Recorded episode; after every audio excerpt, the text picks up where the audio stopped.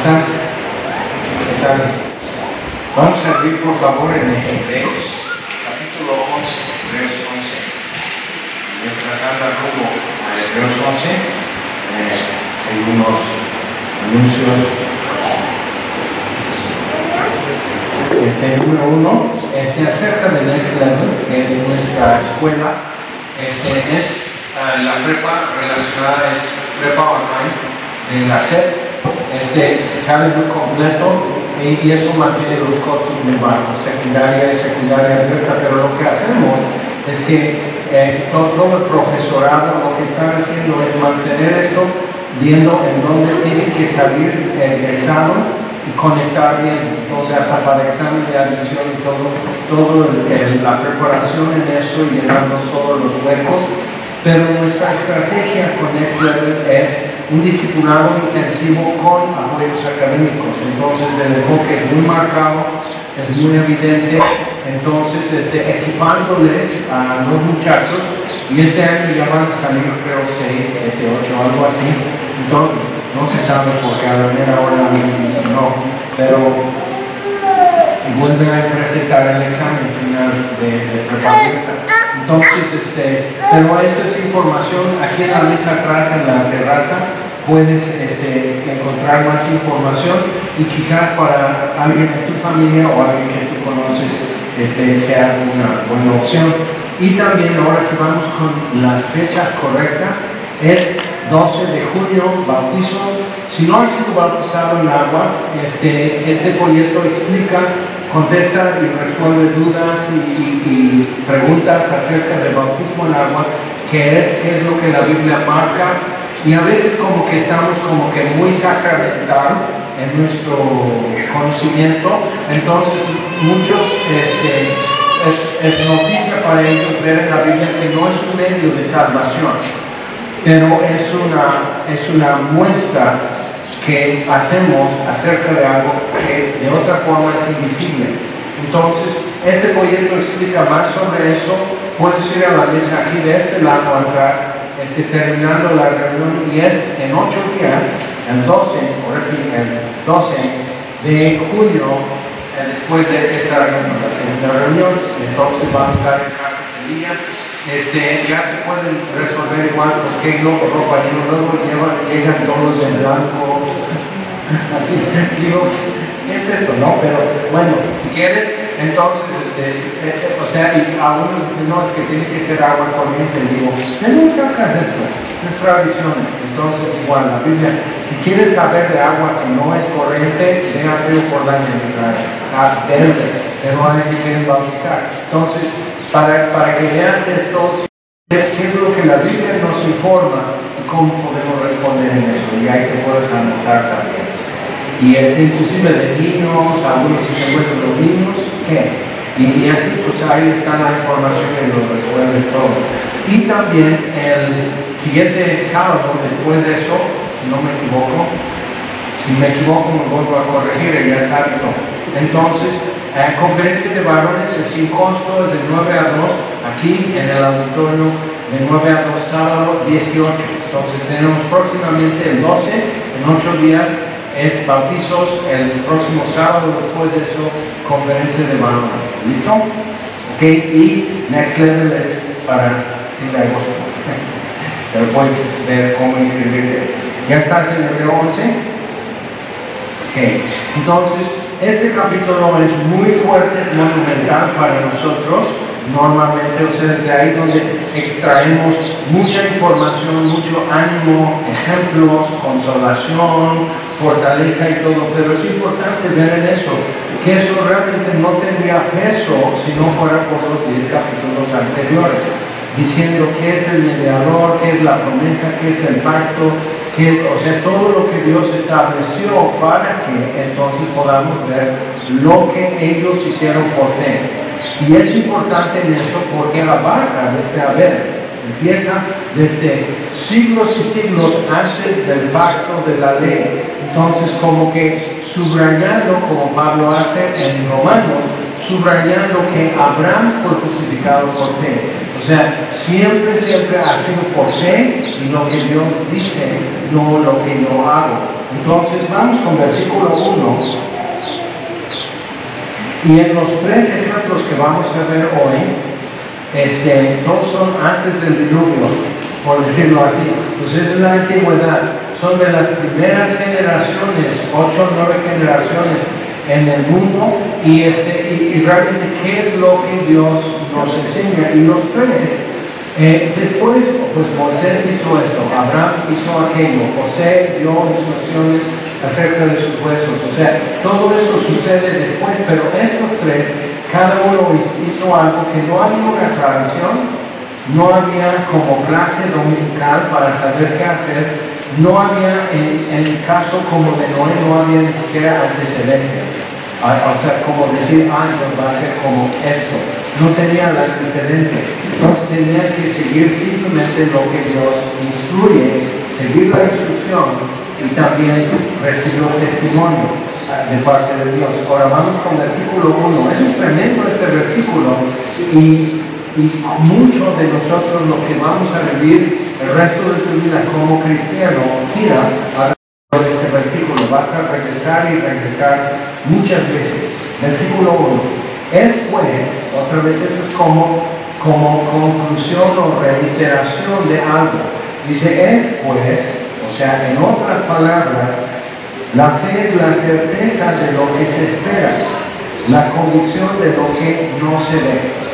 Eso es importante porque cuando dice es pues la fe, la certeza de lo que se espera, el pues, cuando ves eso o entonces en tu Biblia necesitas ver porque algo anterior fue ya establecido y esto es por esto, por aquello, esto. ¿ok? Entonces es pues, y vimos el versículo 35 del capítulo 10, no perdáis pues vuestra confianza entonces viene como la conclusión de todo lo que ha venido argumentando y explicando y todo. Diez capítulos viene a esta conclusión. No perdáis pues, y eso es algo anterior de esto, no perdáis pues vuestra confianza que tiene grande galardón, porque os es necesaria la paciencia para que habiendo hecho la voluntad de Dios obtengáis la promesa. Entonces, capítulo 11 lo que realmente que amplía sobre eso. Confianza que tiene galardón, paciencia y cómo vistieron su fe de carne y hueso. Okay, vamos sobre eso. Es pues la fe, la certeza, que es como base, como no fundamento, porque fundamento es algo que colocas. La fe es el suelo, okay, es la roca es cuando vas a construir una casa, entonces tienes que escarbar, tienes que rascar hasta bajar de lo que es suelo y en cada momento puede ser movedizo. Está bien cómodo el descanso en este. Entonces, pero es, la fe es esto. Es, y no es sobre un pedestal de, de 30 por 30 y ahí estás en tu fe tambaleando y tomas un paso y te vas a caer la fe es, es el suelo firme y es tu zona de movimiento, es tu área realmente. Y puedes tener estabilidad, y puedes caminar y puedes dar vueltas y no caer por un precipicio. Es, la fe es la certeza, ¿ok? Tierra firme, el suelo, es la certeza de lo que se espera. Y lo que entendemos normalmente de esperar es que esperas algo, esperas para cuándo y sobre todo hay un lugar en que lo esperas. Entonces, eh, lo, que, lo que necesitamos ver es que a veces lo que llamamos fe es más bien optimismo o sueño o ilusión o fantasía o algo así. Y, y, ser optimista no es fe, es decir, porque eso ya es fe en fe. Y entonces, ¿cómo puedo realmente tener fe en Dios? y no en mí, porque a veces parece, parece mucho y más si lo voy vistiendo en lenguaje religioso, algo así, o muy celestial, entonces como que parece que es fe cuando realmente es, a veces es necedad. Entonces, ¿cómo, puedo saber que estoy procediendo conforme a Dios? Ahora, un ejemplo es Marta y María, las hermanas de Lázaro. Lázaro se enferma, están en Judea, muy cerca de Jerusalén, Betania, y manda un mensaje a Jesús, que está en Galilea, está cerca, pero caminando son dos días. Entonces se enfermó, está grave, necesita intervención y manda a Jesús a decir que amas está enfermo, que es, sea, es, para decir que entonces, dos días para llevar el mensaje y Jesús se queda otros dos días. Y llega Jesús, Lázaro ya se había muerto y ya estaba en el sepulcro cuatro días muerto, ya en descomposición. Y fue a propósito. Y cuando le dan el aviso que el que amas está enfermo, dice, esta enfermedad no es para muerte, sino para la gloria de Dios. Ok, pero Marta y María no oyen su respuesta. Ellos, ellas están, no hay internet, no hay WhatsApp y todo, entonces no saben por qué no ha venido, pero los discípulos saben. Entonces, pero, y luego dicen, no, pero ¿cómo quieres ir otra vez a Judea? Si, si no es para muerte la enfermedad, no es urgente ir. Y te querían apedrear, eso es Juan 11, en capítulo 10 y capítulo 8 querían apedrear a Jesús. Entonces, tú quieres ir otra vez a Judea y te querían matar. Y si no es urgente, pues aquí estemos, ¿no? Un rato más. Entonces, dice, vámonos. Entonces Tomás está así, Tomás no era muy atento a lo que Jesús decía, pero no era cobarde. Dice, pues vamos, para que también muramos con él. Entonces ahí van con sus cabecitas los discípulos y llegan a Betania y María y Marta ambos tienen algo que decir a Jesús. Si hubieras estado aquí, mi hermano no habría muerto. Entonces tenía fe en Marta, dice, tu hermano resucitará. Y dice, pues yo sé que en, el último día, en el juicio ya será la resurrección, pues yo sé, pero esto hoy no me sirve. Entonces tenía fe y tenía esperanza, pero su fe no era en Jesús, sino en, en cierto momento, cierta combinación de cosas. Jesús tiene que venir ya, Jesús tiene que hacer esto específicamente, o sea que mi hermano se sane. ¿Ok? Entonces tenemos eso. Y, Jesús dice, no te, he dicho que si crees, verás la gloria de Dios. Entonces Jesús tiene un objetivo de parte de su Padre de lo que dejar morir a Lázaro a quien amaba. Entonces Jesús tiene un objetivo. Pero si tú tienes fe en este momento, en que esto suceda y para cuándo tiene que suceder, tu fe va a profesar. Y vas a como invalidar la fidelidad de Dios en tu mente, porque no entiendes lo que Dios está haciendo, porque tienes un momento marcado en que lo tiene que hacer. ¿okay? ¿Qué hace? ¿Cuándo lo hace? ¿Cómo lo va a hacer? Y si Dios no cabe en ese marco, ya como que ya decides que no es válido creer en él. ¿okay? Y a lo mejor algunos están, oh, ya me di cuenta. Ok, ya puedo ir a tu casa bien, ok, ya entendí algo y voy a, voy a cambiar esto y voy a revisar bien. Ahora, tenemos que saber que María y Marta no tenían la información que ahora tenemos. ¿ok? El Evangelio de Juan la estaban viviendo, no la estaban escribiendo. ¿ok? Entonces, pero nosotros ya tenemos la historia, tenemos la información y toda la perspectiva y tenemos a Jesús resucitado como referencia que ellos aún no veían cómo se resuelve todo eso. Pero a lo mejor estás viviendo cosas que un día van a resolver la fórmula que otro necesita ver en tu vida. Decir, ya entendí cómo es esto. Ok, entonces, bien. Dice, por ella, por fe, alcanzaron buen testimonio los antiguos. Entonces empieza con toda una lista de personas y empieza con Abel, un hijo de. Pero importante con eso es ver los cómo en eso. ¿Qué es lo que debe suceder y cuándo tiene que suceder? Porque si, si es la certeza de lo que se espera. Si tengo certeza de que aquí pasa la ruta o aquí en esta esquina ya mandé mi ubicación al Uber, me tengo que quedar aquí porque aquí tiene que pasar, ¿no? Y ya me mandó la foto como él es y cómo es el carro.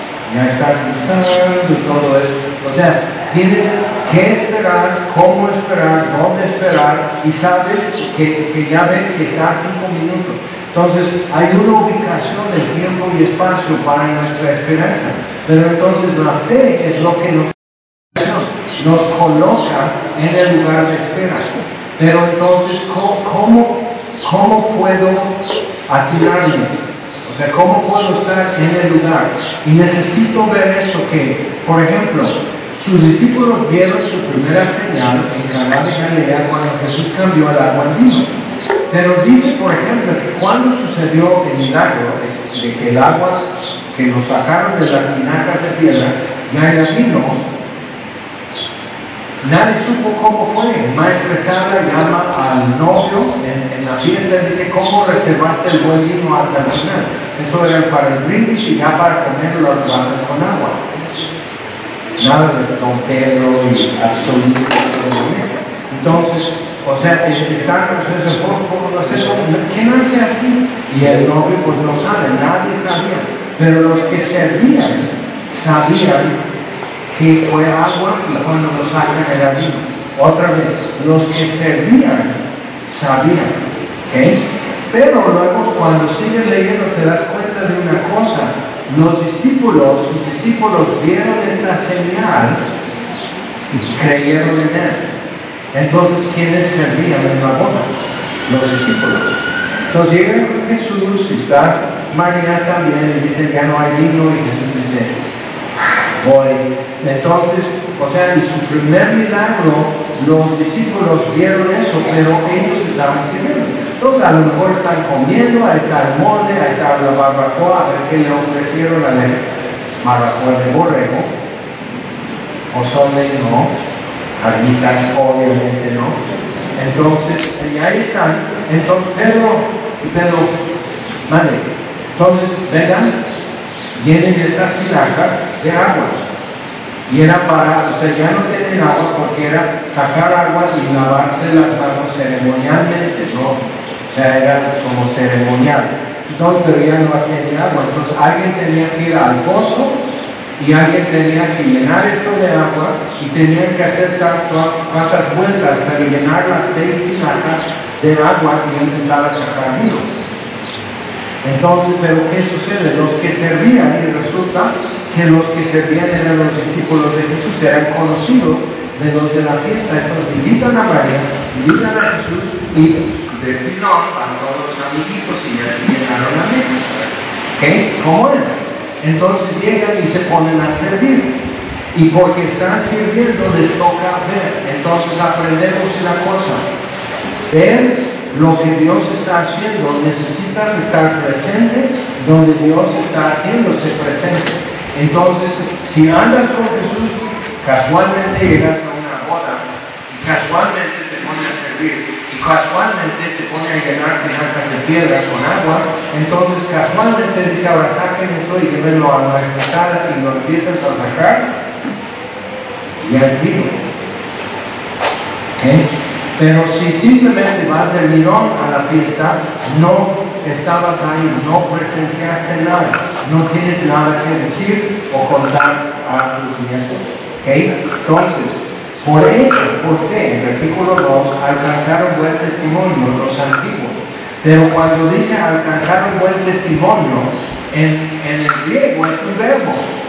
Y aquí en español lo hacen así, alcanzar un buen testimonio. Y muchas veces usamos la palabra mi testimonio, mira, tu testimonio, es lo sustituimos por otra palabra, nuestra reputación o imagen. Entonces, no es, mi reputación es lo que la gente dice de mí. Mi imagen es como la gente me ve. Pero el testimonio es lo que yo puedo decir acerca de Jesús. Entonces, otra vez, un testimonio. Hace muchos años todo lo más raro que me ha sucedido hace muchos años. Algunos de ustedes están en historias muy raras, pero no lo voy a decir para no incomodar. Entonces, esta gente de hace muchos años en otro lugar. Pero estuve con un amigo en su despacho y este, que era una esquina en, un cierto lugar y entonces este, oímos así chillando llantas y un impacto y luego dos cuerpos contra la pared. Y salimos así a ver y dos muchachos aventados contra la pared, la moto tirada, una Nissan de, de estaquitas pegó la moto y aventó a los muchachos, estamos. ¿Qué pasó? Y el muchacho de la, de la camioneta así. No los vi. Entonces venían de noche, o sea, hay más componiendo, ¿no? Venían de noche, les tocó alto, no respetaron el alto, no traían paro, entonces no los vio no respetaron el alto, entonces pasan derecho frente a él y los pegó y los aventó. Y uno no repitaba bien la cosa porque creo que tenía daño al cerebro y estaba respirando muy raro y así inconsciente. El otro grita y grita que, que digo, carnal, empieza el o sea, no les hace entender porque le dolía su pie. Entonces ya estamos con eso en el banca, entra rápido mi amigo, yo estoy aquí, orando por este, calmando al muchacho, no te vayas muchacho, nosotros vimos todo. Entonces mi amigo después va al Ministerio Público para dejar los datos, nosotros vimos el accidente, si necesitan algo, lo vimos al muchacho, igual porque si le, le matan, le puede poner muy seria la cosa si muere este muchacho el de los pies va a gritar que no pasa nada. Entonces estamos con esto y fíjate, no sirvió de nada nuestro testimonio. ¿Por qué? No vimos nada. No vimos el accidente, pero así somos de chismosos todos. No, ese pasó esto y además es toda una historia. No vimos nada. Estuvimos sentados platicando, bien quitados de la pena y ¡tum, tum! Y salimos corriendo y el muchacho, el chofer que realmente está de perder muy feo, si va en su contra esto, dice que no lo vio, que no, es cierto, yo vi, pues no trae ni siquiera para, no es que no, que no lo prendió, no traía. Y sí, obviamente vienen ebrios los de la moto, porque ya, si un cerito, pues ya quemamos toda la evidencia aquí, en media casa. Entonces, o sea, uh, y entonces, pero no sirve porque no vimos el accidente. Llegamos en 20 segundos o 10 segundos al, al, a la escena de los hechos. No vimos el accidente. Entonces, tu testimonio no sirve. Entonces, otra vez, para que tu testimonio acerca de Jesús funcione, que tenga peso, tienes que estar en el lugar, en el momento, haciendo lo que tenías que hacer. Entonces, en esas tres cosas, otra vez, ¿qué son? En el lugar, en el momento, con lo que tenías que estar haciendo. Lugar, momento, acción. Entonces es importante eso. Entonces si estás en el lugar y estás sirviendo en la boda y te ponen a llenar las tinajas de agua, estás en el lugar, en el momento, con la acción y ya sacas el vino, ya tienes que contar, porque estuviste, lo viste y hasta con tus manos lo tocaste. Eso es testimonio. Entonces, por eso el testimonio, cuida tu testimonio. No tienes testimonio porque siempre estás contando lo que otros. No estás en el lugar de los hechos. Nomás estás contando lo que otros. Y esos testimonios del espíritu pero en tu vida puedes vestir tu fe de carne y hueso y sí tener que decir de cómo es Dios, de cómo contesta oración, de cómo dar esperanza, de cómo dar consuelo, de cómo dar, paz, cómo dar claridad, cómo dar dirección. O sea, tú sí puedes tener eso, pero otra vez eso va a suceder no en YouTube, sino va a suceder donde la, el hule de la llanta va sobre el país. Tienes que estar ahí. Y es ahí donde se forma eso. Ok, entonces, y vamos a ver. Que era realmente los tres casos, no es una sola acción, sino realmente estamos hablando de un hábito de vida que representa, versículo 3, con la fe entendemos haber sido constituido el universo de modo de lo que se ve, de modo que lo que se ve fue hecho de lo que no se ve. Entonces, de por sí así opera Dios. Número dos, el deísmo, sigo quitando la luz porque no se ve nada. El teísmo es la idea que si hay diseño inteligente, hay un creador, pero hizo el universo y está ausente, no está presente en la creación. Entonces eso es típico de Benjamin Franklin, de los de la Revolución Francesa, este siglo XVIII, Thomas Jefferson, todos así con su peluca blanca y así a pantalón apretado. Eso es de ahí. Y lo que tenemos hoy de confusión de género, ideología de género, es producto. ¿okay? Que la verdad es totalmente ya flexible, fluida, este, subjetiva y todo eso. ¿Por qué?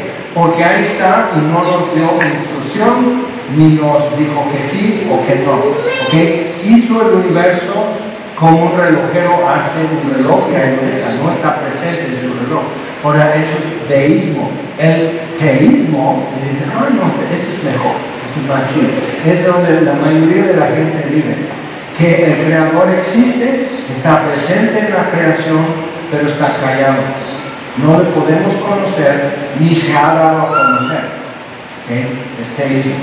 Y si interviene, quizás nos demos cuenta, quizás no. Entonces, ambos lo que tienen en cuanto a las escrituras. Por eso estaba diciendo, por fe entendemos, y eso sí las escrituras, por fe entendemos que hay un creador, o presente o no presente en la creación, entendemos esto. Ah, caray, sigue. Qué bonito se ve borroso, pero así más. Entonces, que si, pero qué tal si está presente el creador en su creación y no está callado? Si hay interacción sí se da a conocer. Entonces, eso tenemos las escrituras. Entonces, lo que Benjamin Franklin o Tomás Jefferson o Voltaire ni siquiera la Biblia, dice, 100 años ya no van a haber Biblias, gracias a Dios. Y, pero en su casa, en Suiza, donde él vivía, es sede internacional de sociedad bíblica. Qué ironía, Jack. No maduró muy bien ese queso. Entonces, eh, viendo eso, decimos, ok, entonces, lo que, ¿qué es lo que Dios se da a conocer? ¿En qué forma? Ok, en la creación y a través de la creación y entendemos ciertas cosas. Romanos 1 habla sobre eso también. Pero entonces, eh, ambos dicen, bueno, esto entonces eh, es inspirado, pero es la idea que aguas, ¿eh? ojo, porque es la idea de que son los pensamientos son inspirados, las ideas son inspiradas, pero no las palabras que escribieron, eso es de cada quien.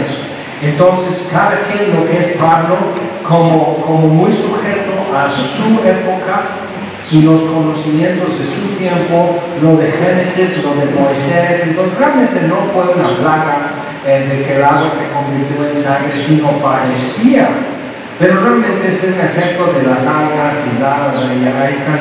Entonces, tratan, todos estos tratan de explicar algo sobrenatural en términos naturales y desvirtúan una intervención del creador en su creación. Es importante ver eso, porque, por ejemplo, editoriales, ahora es el mes de orgullo, ya sabes, arcoíris y todo. Ok, el editorial Hermans ya publicó su arcoíris y felicitando a todos y vamos a ser inclusivos. Hermans, porque probablemente tenemos Biblias y comentarios bíblicos y demás aquí en nuestra librería. Oh. Entonces, eso es una tendencia. ¿Por qué? Porque es lo que vende. De momento. Otro día ya van a ser muy estrictos, muy esto y todo, porque se trata de vender, es un editorial. Entonces tenemos que ver eso. Por eso he, dicho tantas veces, necesitas tener tu Biblia en papel y en tinta. Mira lo que te viene a vender la comadre aquí con su, por favor, tú lo sabes. Y luego te voy a ver con todo el lugar. ya están en Entonces, este, si las ideas son inspiradas, si los pensamientos son inspirados, pero entonces cada quien al leer va a tener que decidir qué es lo que realmente quiso dar a entender, no lo que dijo. ¿Ok? Si has tenido la dicha de tratar con gente que tú le dices así y todo lo, lo voltean, yo sí, como que dice, lo que dije es esto, y tratan de buscar una interpretación a lo que le dije. Tal, no le busques, es lo que dije.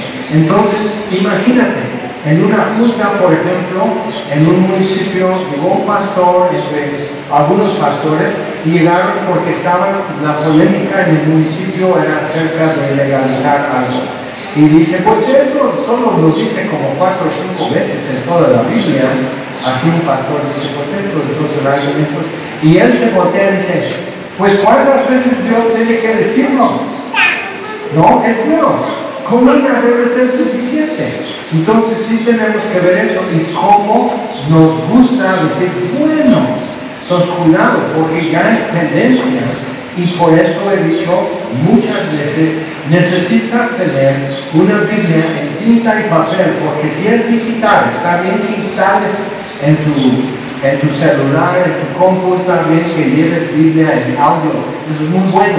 El problema es que pueden así, con un botón, cambiar algo.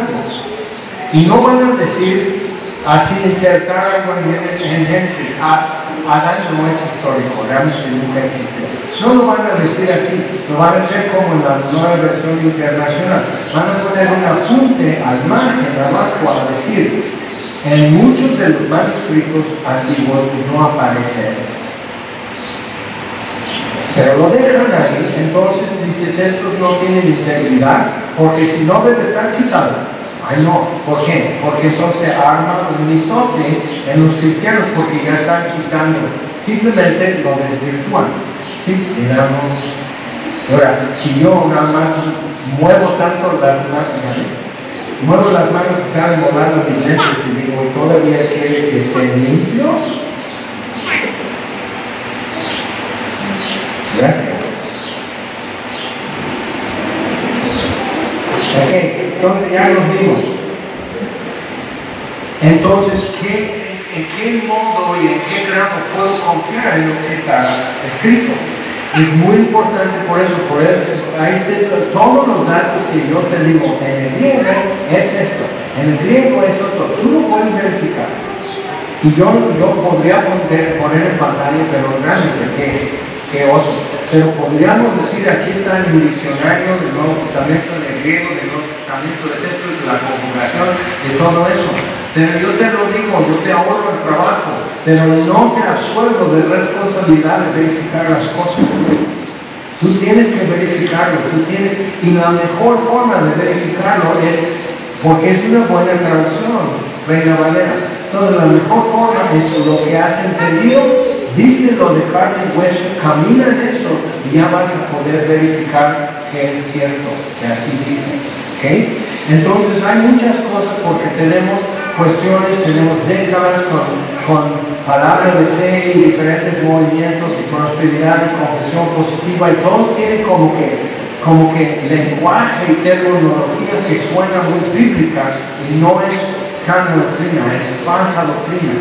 Entonces realmente se deriva de, de, la idea y porque no lo puedes encontrar, encontrar fuera de la Biblia, ya bien, viene etiquetado como en el libro que realmente no es con confesión positiva, no es si lo que dices creyendo, es, como si tienes fe como grano de mostaza, entonces tienes que tener mucha fe. Y digo, ¿has visto un grano de mostaza?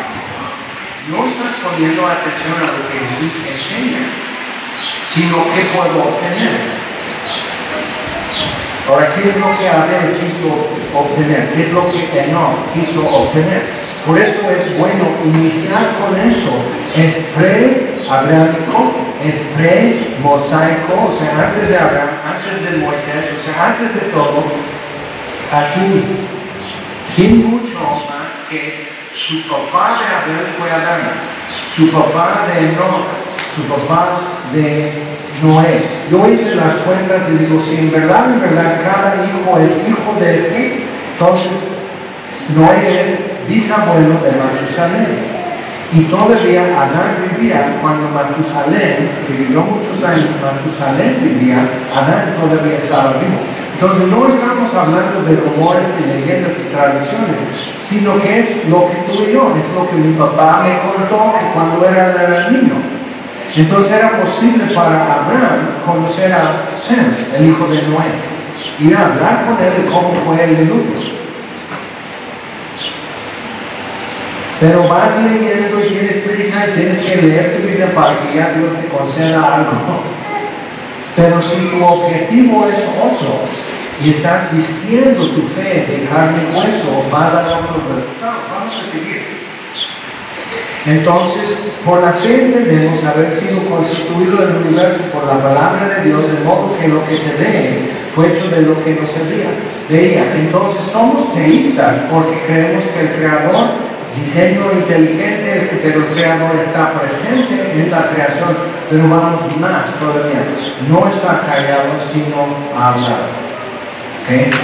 Se ha dado a conocer, se sigue dando a conocer, está interactuando todo el tiempo con la humanidad.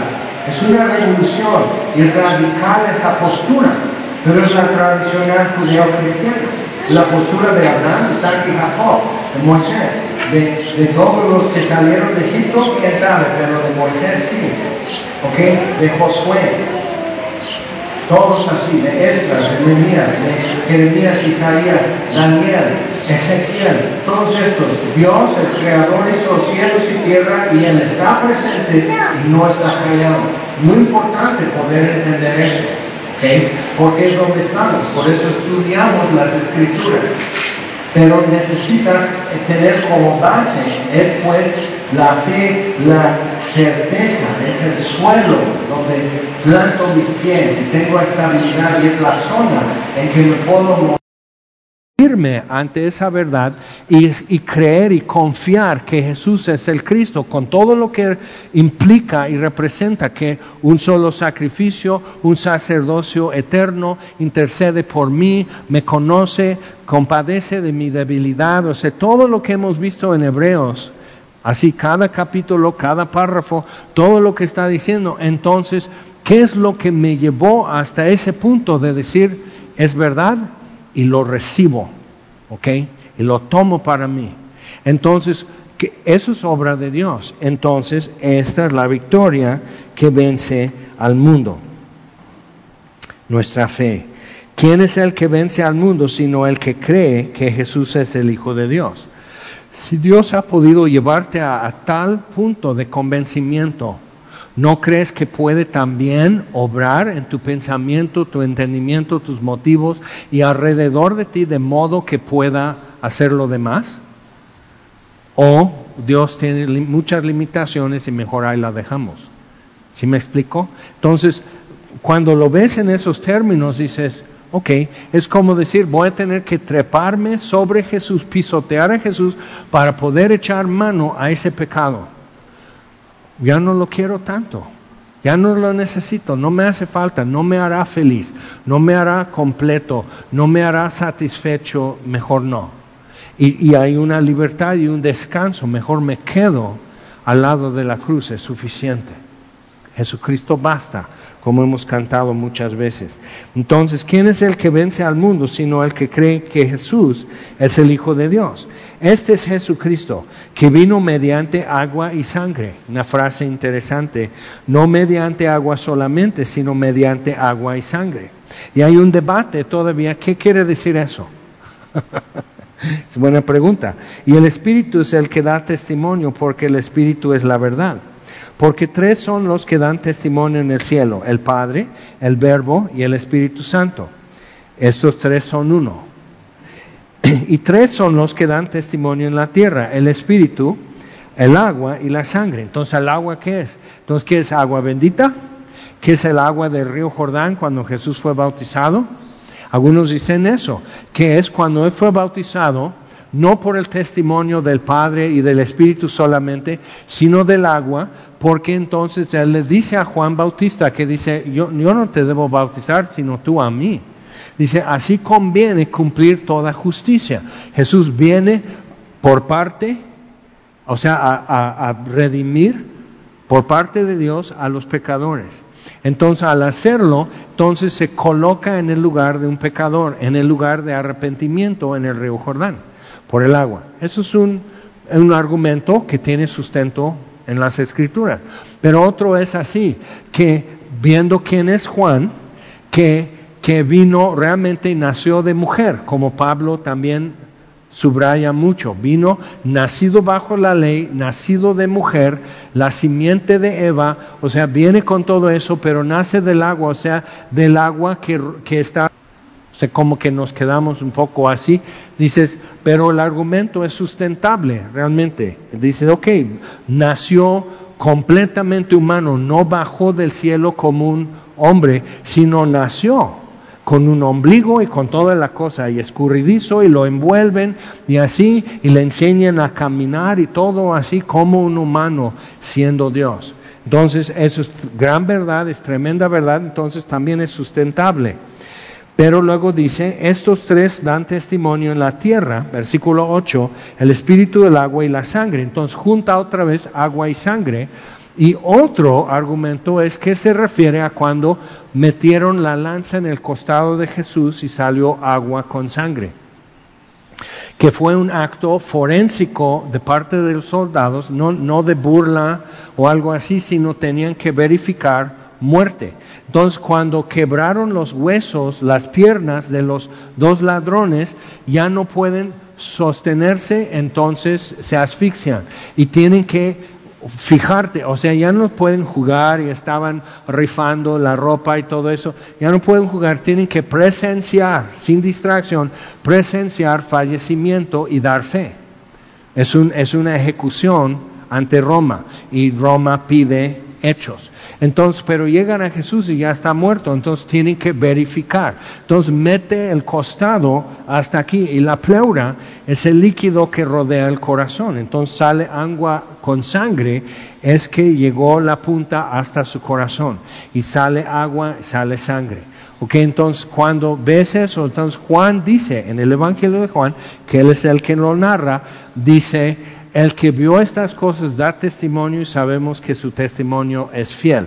¿Por qué él puede decir eso? Porque vengo a decírtelo de años de preso, de viejito, en las minas de sal en Patmos.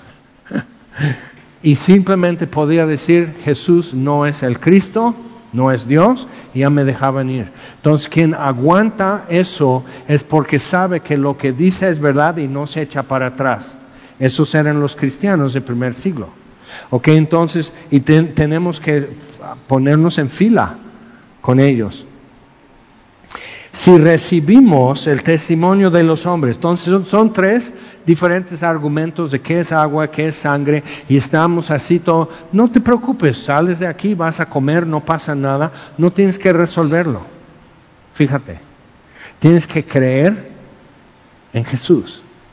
Eso es lo que dice. ¿Ok? Pero lo que está afirmando resuelve argumentos y herejías del momento, que de vez en cuando vuelven a surgir esas herejías. Es bueno saber. Si recibimos el testimonio de los hombres, versículo 9, mayor es el testimonio de Dios. Lo que Dios dice, todo lo demás tiene que ceder delante de lo que Dios dice.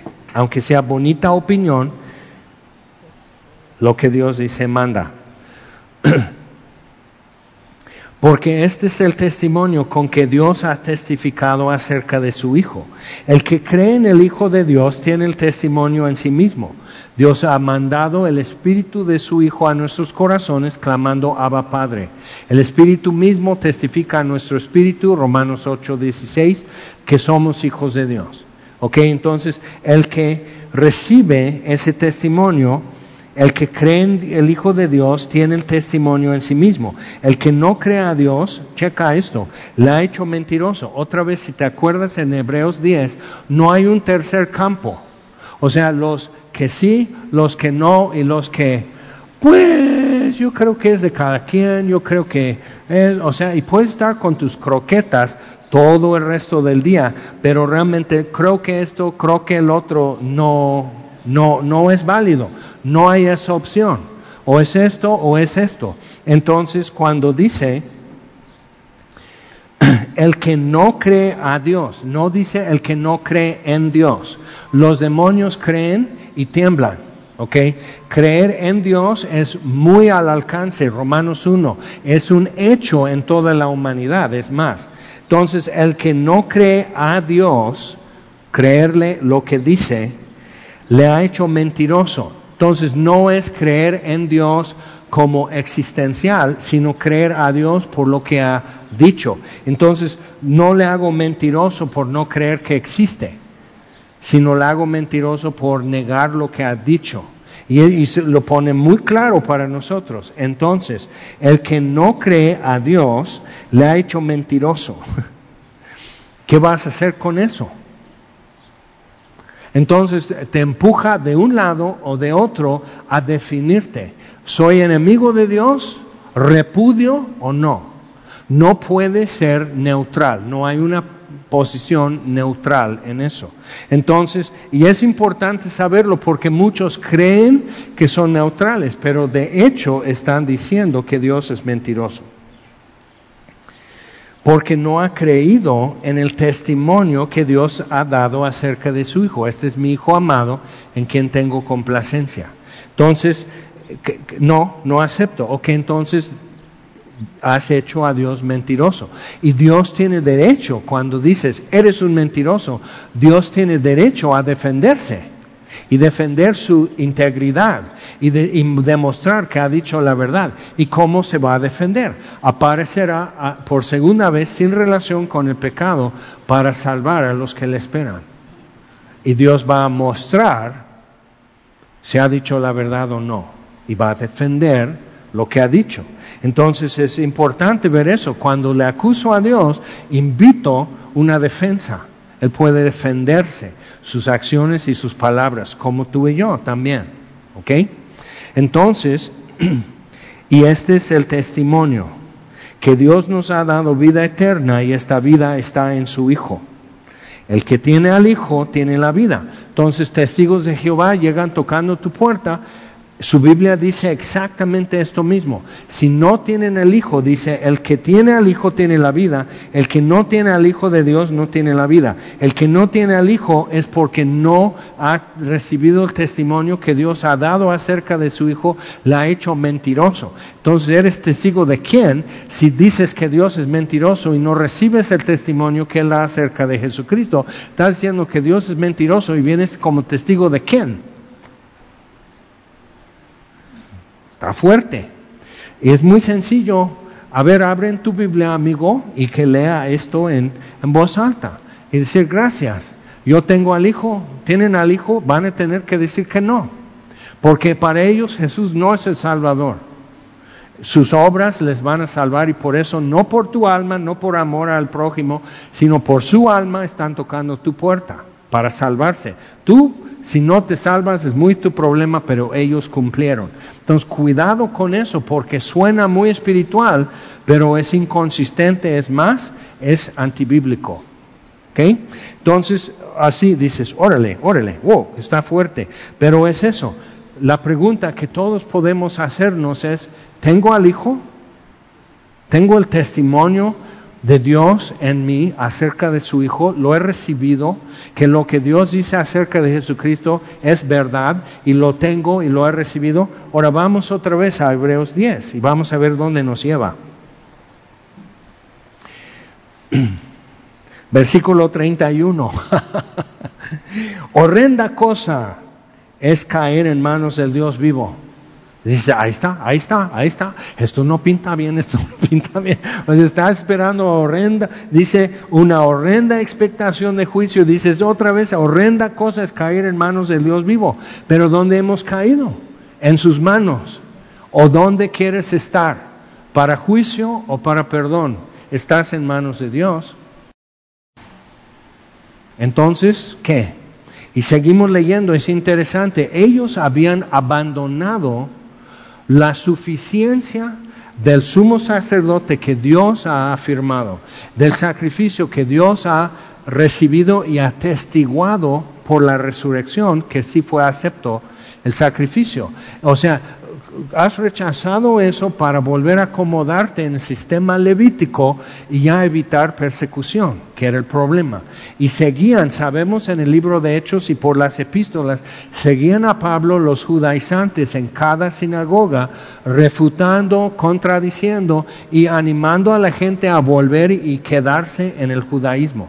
Fue muy recio y persecución. Y dice, pero traed a la memoria los días pasados en los cuales, después de haber sido iluminados, sostuvisteis gran combate de padecimientos. Por una parte, ciertamente con vituperios y tribulaciones fuisteis hechos, hechos espectáculo. Por otra, llegasteis a ser compañeros de los que estaban en una situación semejante. O sea, no fue cosa individual, sino grupal los juntaban, los acorralaban y los maltrataban y les quemaban sus casas, los desterraban, muchas cosas. Y sucede en el mundo todavía. Pero ya no. ¿Por qué? Porque hemos regresado a donde estuvimos. Y eso va a seguir aquí en Hebreos, ¿ok? Viendo qué es lo que Dios hizo con Abraham, qué es lo que Dios hizo con Moisés. Entonces el tema va a seguir, pero vamos a ver eso en capítulos 11 y 12. Entonces, todo esto pasaron, porque de los presos también os compadecisteis, y el despojo de vuestros bienes sufristeis con gozo, sabiendo que tenéis en vosotros una mejor y perdurable herencia en los cielos. Dice en 2 Corintios 4, 7, pero tenemos este tesoro en vasos de barro, nosotros mismos. Tenemos este tesoro en vasos de barro para que la excelencia del poder sea de Dios y no de nosotros. Entonces, si algo bueno sucede, si algo consistente, si algo congruente, si se ve santidad, si se ve piedad en tu vida, eso es para que la excelencia del poder sea de Dios. Entonces, no convierte el barro hasta que lo demás esté terminado.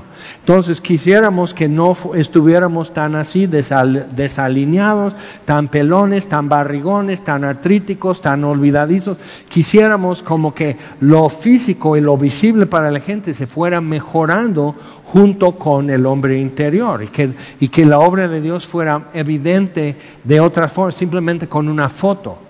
Y Dios dice, no, el tesoro está en vasos de barro y es suficiente así. Entonces dice, sabiendo, o sea, acuérdate, tenías esa convicción, que lo que me quiten, nunca, nunca es equivalente al, tesoro que es Jesús. Entonces, y nosotros somos propensos a estar otra vez en eso, de sentir mucho lo que perdemos de reputación, de privilegios, de, de excesos, de comodidades, de cualquier cosa. O sea, somos muy vulnerables a eso y sentir, no, quédate con Cristo, quédate con Él. Acuérdate cuando quedaste convencido. Acuérdate. Y si no has llegado a eso, sigue poniendo atención. Y porque Dios te está hablando y te está mostrando cosas. Ok, entonces, horrenda cosa es caer en manos del Dios vivo. Vamos a Gálatas capítulo 2. Gálatas 2.20. Y aquí los Gálatas tenían el, el problema de los hebreos, estaban en la cosa y hasta los que no eran judíos ya se estaban convirtiendo mejor en judíos y ser cristianos, pero mesiánicamente como hoy sucede todavía. ¿Ok? Sin ser de ese pacto, querer incluirse a fuerza y no lo hacen bien. Escogen, no son consistentes, no se puede con la ley ser consistente, pero bueno. Entonces Gálatas 2.20 y Pablo como que está aterrizándolo así, dice, con Cristo estoy juntamente crucificado. La ley solo me da muerte. Con Cristo estoy juntamente crucificado, ya no vivo yo, mas Cristo vive en mí. Entonces hay una libertad en saber eso. No depende de mí, depende del que me da vida por vivir en mí. Entonces, ya no vivo yo, mas Cristo vive en mí. pero hay una paradoja. Lo que ahora vivo, que sí vivo, que decido si pongo leche en mi café o no.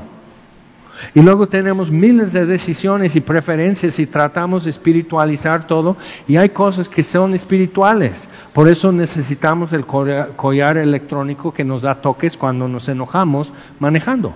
Cálmate. Así. Entonces llegas así echando chispas y todo a tu destino, el perro llega, te toca y el perro grita porque ya le das toques tú y, y así, y dices, bueno, es muy extremoso, dices, somos complicados. Entonces Dios está lidiando con esto, con esto. Dios está lidiando con eso.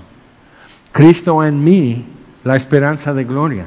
Y entonces Él está sujeto al monólogo del quejitas, al monólogo tan negativo, tan juzgón, tan inconforme, tan esto, tan el otro, ensimismado, y él está sujeto a eso y no puede ponerle mute, silencio. Y ahí se va mi boca y mi cara y así, y él simplemente así ya lo puso en silencio y ahí está Jaime enojado, molesto, inconforme, pero ya no se escucha. Dios no me apaga, no me pone en silencio convive con esto y no se agüita y está trabajando, porque lo que fui ya no lo soy y no soy lo que seré un día, pero es, esto me da esperanza. Cristo en mí, la esperanza de gloria, que no me ha dejado, que no se ha ido. Y tiene muchas razones por hacerlo y no lo hace.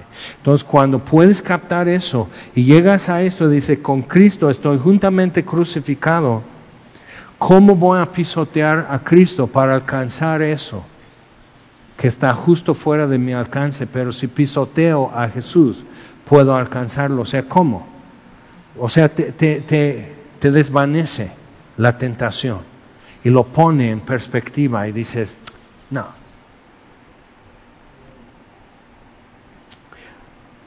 La vida que ahora vivo en la carne, lo vivo en la fe del Hijo de Dios, el cual me amó y se entregó por mí.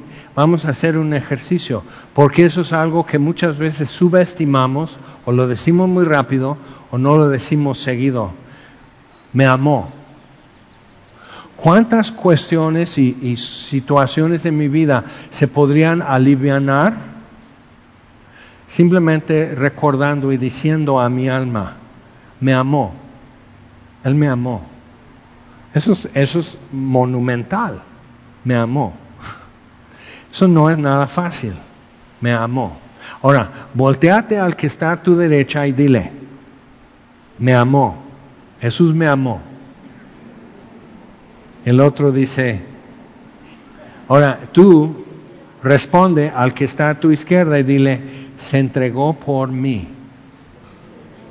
Y cuando lees en la Biblia, lo que significa que Él se haya entregado por mí, dices, no inventes. O sea, ¿cómo? Se entregó por mí. Fue un deleite, porque era para el justo por los injustos, dice Pedro, para llevarnos al Padre. Entonces fue un deleite entregarse por mí. Y no le he podido recompensar la más mínima parte que merece lo que Él se haya entregado por mí. Entonces entregó por mí. Otra vez, dile, me amó.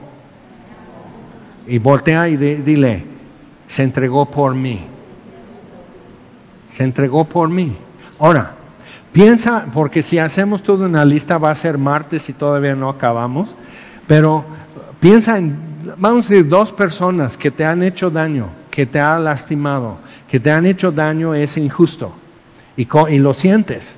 No sé tú, yo tengo momentos que ay, voy bien quitado de la pena y recuerdo, quién sabe cómo llegó eso a mi cabeza, pero recuerdo algo, ya lo estoy viviendo otra vez, ya estoy enojado, ya estoy lastimado, ya estoy dolido, ok. y lo quiero publicar en Universal, Excelsior y novedades y que todo el mundo sepa. Ok, entonces, ¿y qué haces? Pues tienes que volver a perdonar y da coraje ¿Cómo? Yo, porque si pudiera lo volvería a hacer. Entonces, ¿por qué lo volvería a perdonar? Nel. Y Dios dice, Y dices, ok, lo perdono. Pero de mal modo, de mala gana, o sea, ah, entonces, y Él sigue, Cristo en vosotros, la esperanza de gloria. Y Él sigue así.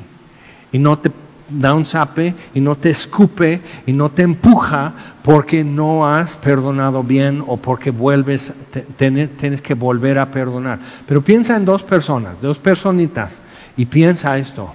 Y ahora di a tu alma, les amó. Y di a tu alma, se entregó por ellos. Está tremendo. Está tremendo y se cae la espada de tu mano. Y tu portapapeles con todas las quejas y acusaciones se cae de tu otra mano. Mía es la venganza, yo pagaré. Y el Señor juzgará a su pueblo. Y Dios puede decir, ¿tienes algo que decir? No. Solo gracias doy a Dios que envió a su Hijo Jesús, quien me amó y se entregó por mí. Es una mejor vida.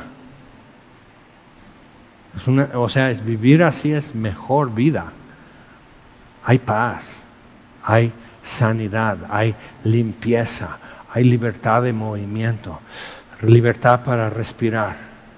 No tengo que justificar a nadie que pecó contra mí.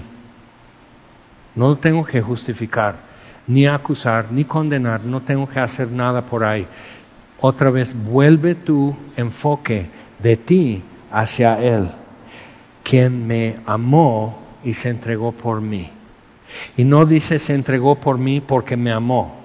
Pone, el final donde aterriza todo, se entregó por mí. En una forma tan visible, tan gráfica, tan palpable, tan concreta, se entregó por mí. Y nadie lo ha hecho, solo Él. Entonces, poniendo esto, quien me amó, nadie me ha amado como Él. Estás libre. Puedes levantarte. ¿Ok? Ok, regresando entonces, Hebreos 10. Versículo 35 y ve a cómo, a dónde llegamos. En capítulo 11 va a ampliar sobre eso, que tenemos una herencia en los cielos, tenemos ya en nosotros algo que nos espera. Y entonces no perdáis pues vuestra confianza, que tiene grande galardón. ¿Cómo llegaste a estar seguro? ¿Cómo llegaste a decir con convicción? ¿Cómo llegaste a un punto de convencimiento, decir esto es verdad y lo recibo? Porque eso es lo que está diciendo. No, es como nosotros luego estamos, bueno, perdí mis lentes, perdí mis llaves, perdí mi celular, y lo sabes que sigue existiendo, pero no sabes dónde existe. Entonces lo andas buscando. Pero aquí dice, no perdáis pues vuestra confianza y perder aquí es abandonar, es dejar la basura en la banqueta porque ya va a pasar el carro. ¿Ok? Es perder tu confianza, o sea, perdición de tu confianza, arruinar. Entonces, no perdáis pues vuestra confianza, porque muchas cosas que esperas o anhelas aún no se resuelven. Y algunas cosas en esta vida no se van a resolver, no te van a pedir perdón, nunca vas a saber por qué pasó esto, por qué pasó el otro. o sea, no va a haber no se va a resolver. Yo he acompañado a, un buen en los últimos tramos de su vida antes de salir de este mundo y veo y compruebo y te vengo a decir, el día que te mueras probablemente van a haber pendientes y algunas cosas quedan sin resolver, quedan sin decir, quedan sin pedir o sin dar. ¿Ok? Eso sucede. Y Dios, que lo sabe, procede sobre el plan. Él no está esperando que todo el mundo comprenda, que todo el mundo entienda, que todo el mundo le dé permiso a hacer lo que Él tiene que hacer. Fue a la cruz y murió. Y al tercer día resucitó, ascendió a los cielos y se sentó a la diestra del Padre. Y no pidió permiso. Lo fui, lo fue a hacer. Quien me amó y se entregó por mí. Muy sencillo decir, pero necesitas llevártelo masticando así como caña y sacar el jugo. No perdáis pues vuestra confianza, que tiene grande galardón, porque os es necesaria la paciencia, para que habiendo hecho la voluntad de Dios, obtengáis la promesa. Dices, ¿será por eso que no he hecho su voluntad? Probablemente, pero ¿cómo puedes saber? La voluntad de Dios es lo que tú ya sabes que es su voluntad. Hazlo. ¿Qué estás esperando? ¿Ok? ¿Qué estás esperando?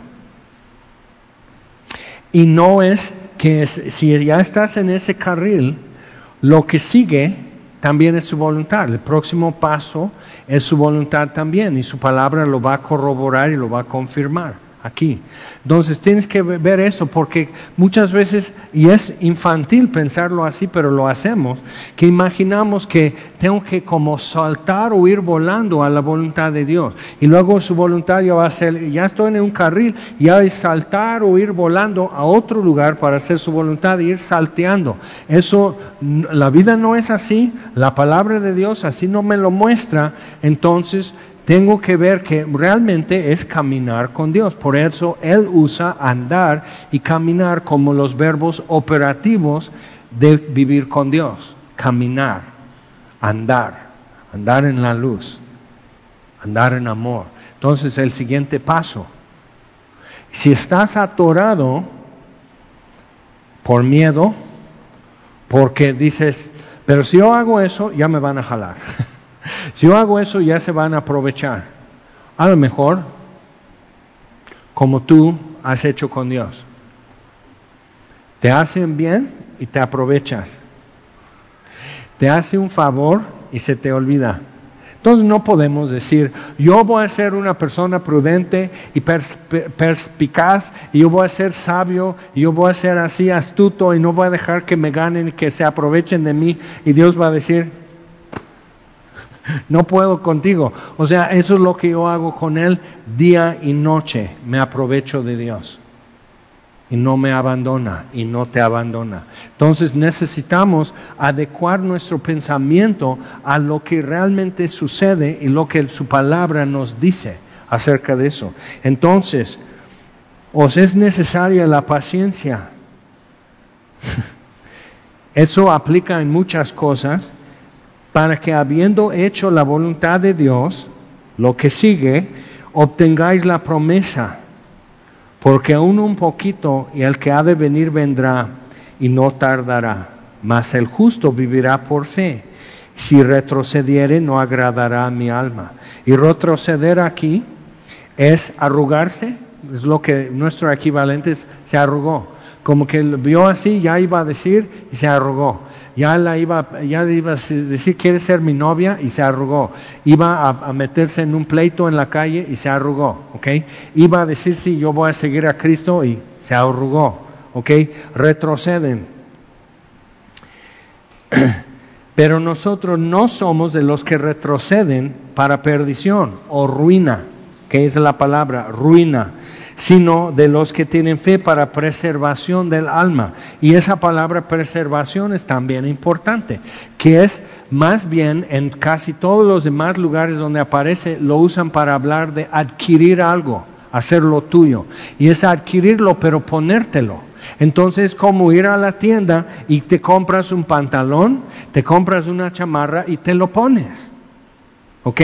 Yo me acuerdo de niño porque crecíamos, entonces era un par de zapatos cada año para ir a la escuela. Entonces en mayo ya mis dedos de mis pies estaban así y en septiembre estaba con un hueco. Entonces era ir así, entonces dice, ay, eso está más padre. Entonces decía la de la tienda, ¿te los llevas puestos?